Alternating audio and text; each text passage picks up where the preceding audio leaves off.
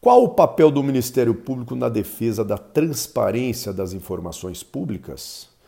Ministério Público que tem legitimidade para a defesa do patrimônio público, devidamente reconhecida pelo texto constitucional e também por legislação infraconstitucional, Lei da Ação Civil Pública, Lei de Improbidade Administrativa, Lei Orgânica Nacional do Ministério Público dos Estados, Lei Orgânica do Ministério Público da União, dentre outros dispositivos. Patrimônio público, direito difuso por excelência, pulverizado e titularizado por toda a coletividade.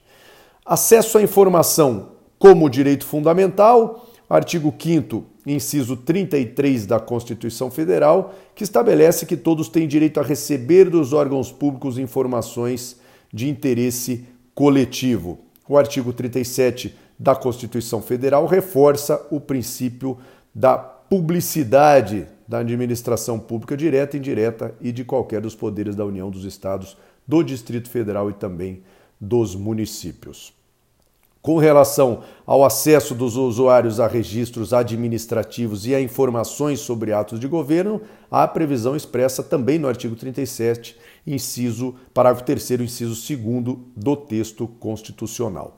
Com relação à legislação infraconstitucional, temos a Lei Complementar 131 de 2009, que alterou a Lei de Responsabilidade Fiscal e também trouxe normas disciplinadoras da, da transparência na gestão fiscal.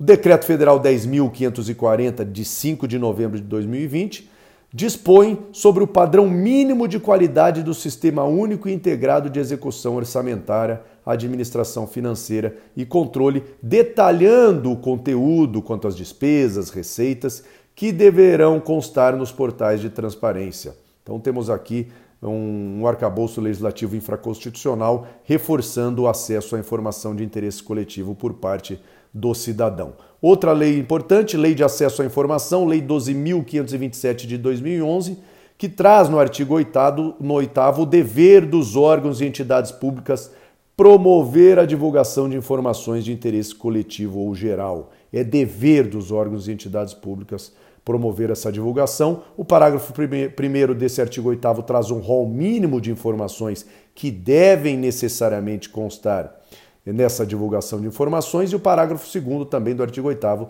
traz a obrigatoriedade da divulgação em sítios oficiais da rede mundial de computadores. A, a jurisprudência também ela não vacila em reconhecer a legitimidade do Ministério Público para resguardar os princípios constitucionais da administração pública, de um Ministério Público poder promover ação civil pública para a defesa do patrimônio público dizendo que o Ministério Público deve é, fiscalizar as irregularidades envolvendo publicidade do uso de recursos.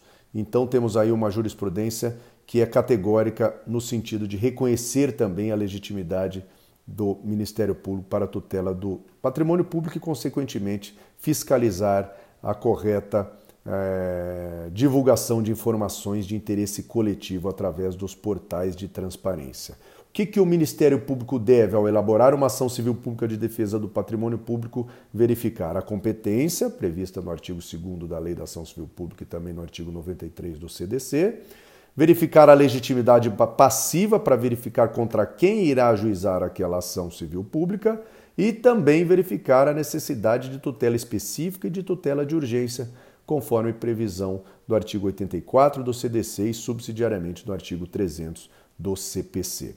Ao estruturar essa ação civil pública, deve endereçar ao juízo competente, ajuizando a ação com a identificação do ramo do Ministério Público que é o autor da ação, o fundamento legal daquela, daquela ação e também identificando a parte ré. Na sequência, vai apresentar os aspectos fáticos que vão embasar aquela ação, com a descrição pormenorizada dos fatos e das condutas, sejam comissivas, sejam omissivas, que violaram direitos materiais coletivos, no caso aqui, o patrimônio público. Reforçar a legitimidade ativa do Ministério Público, apresentar doutrina e jurisprudência relacionados ao caso e analisar também o cabimento da tutela específica e de urgência, eh, se for o caso. Por fim, com relação aos pedidos, concessão da liminar, em caso da tutela de urgência, o recebimento da inicial com a citação da parte ré, a designação de audiência de conciliação ou de mediação, se for o caso, a condenação definitiva com base na, nos fatos que foram relatados e a combinação de multa diária na sentença para compelir o réu a cumprir voluntariamente a sua obrigação. Finaliza-se com a data e a assinatura.